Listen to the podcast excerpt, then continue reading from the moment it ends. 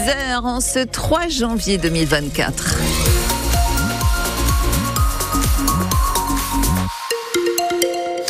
Pour la météo aujourd'hui, il faut compter avec le vent et aussi avec quelques pluies. On en reparle à la fin des infos. Manon Vautier-Cholet, une collision entre trois voitures a eu lieu ce matin sur la départementale 347. Oui, ça s'est passé à la sortie de Neuville vers 8h30. Les trois voitures se sont rentrées dedans, occasionnant l'interruption totale de la circulation le temps de l'intervention. Deux blessés légers ont été transportés à l'hôpital par les pompiers.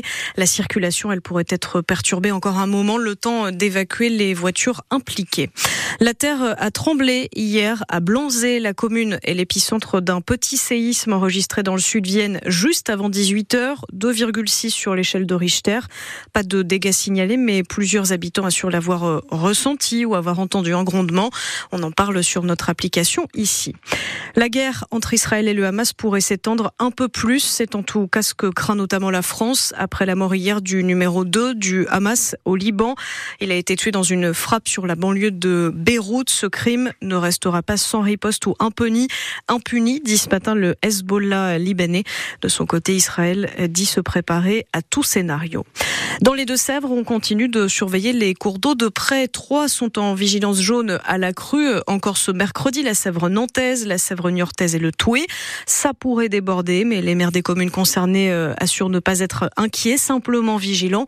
En revanche, dans le nord, le Pas-de-Calais est en vigilance rouge. Sur place, les habitants n'en peuvent plus. Troisième fois qu'ils sont inondés en quelques mois, en quelques semaines dans le département. On suit évidemment la situation sur francebleu.fr. Se promener dans la nature n'est pas un crime. Voilà le, message que passent 50 personnalités dans une tribune lancée par la députée écologiste de la Vienne, Lisa Bellucco. Elle conteste notamment la mesure qui permet de verbaliser des promeneurs dans les espaces naturels euh, privés. Ils sont nombreux hein, partout en France. On pense par exemple aux forêts, mesure mise en place l'année dernière.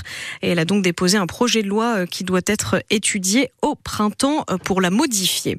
Ce soir, on encourage nos volleyeurs du stade de Poitvin pour leur premier match de l'année 2024 en Marmara Spike League. Ils se déplacent à Toulouse, quatrième au classement. Le match, c'est à 20h. Et puis euh, sur francebleu.fr, on vous parle du vœu pour 2024 fait par le club de l'ASA Couronnerie. Il décide de rêver un peu, de voir les choses en grand et de proposer à Kylian Mbappé, voilà, comme ça, de rejoindre les effectifs. La star de la Ligue 1 est libre depuis lundi, alors c'est vrai, hein, pourquoi pas tenter la Détroit. En tout cas, Kylian Mbappé sera accueilli les bras ouverts dans le Poitou.